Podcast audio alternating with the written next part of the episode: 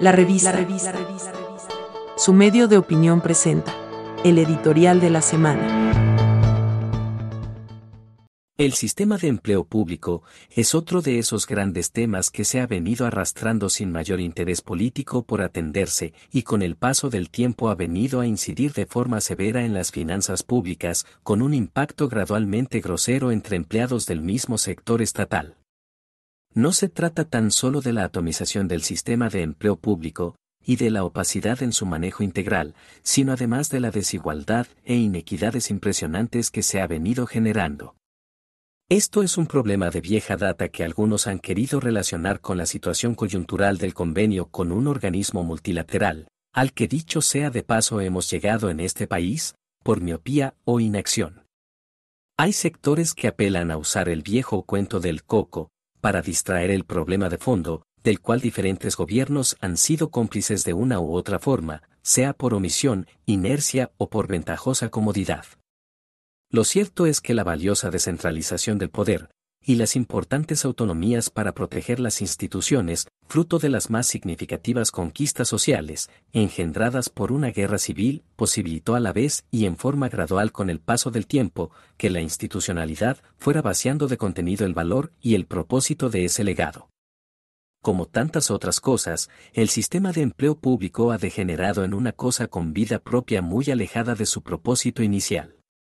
Se creó un servicio civil, adscrito a la Presidencia de la República, para modernizar el Estado en materia de empleo público, lo que ciertamente se logró en sus primeros años y que a la postre, por su limitado radio de acción, poder ejecutivo, culminó y contribuyó más bien a una especie de arteriosclerosis del régimen de empleo público, manipulada sin duda alguna a conveniencia de los patronos y también por distintos gobiernos.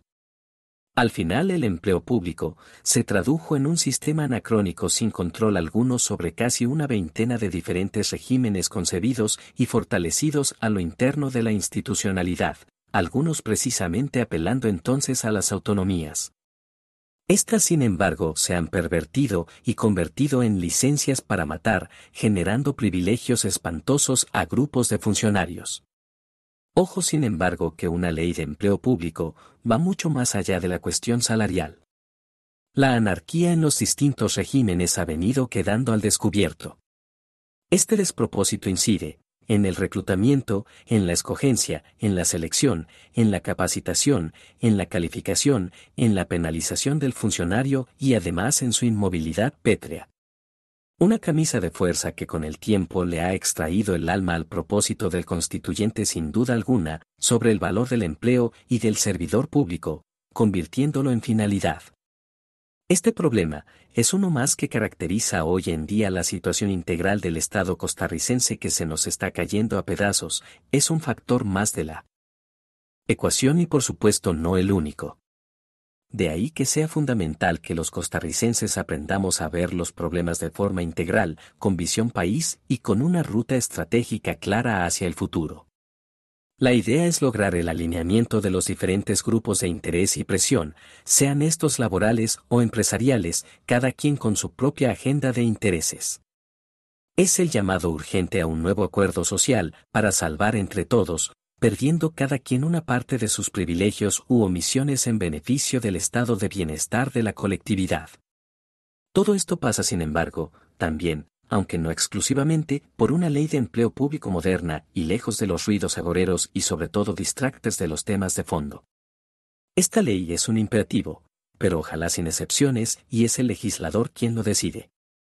Retardar esta decisión, como algunas otras de orden estructural, incidirá con gran impacto en las generaciones venideras.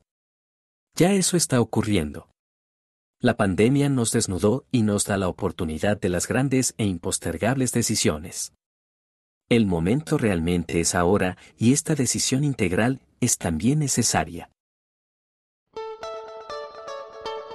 Encuentre la revista en las plataformas de Anchor, Spotify, Google Podcasts y Apple Podcasts. La revista, el medio de opinión de Costa Rica.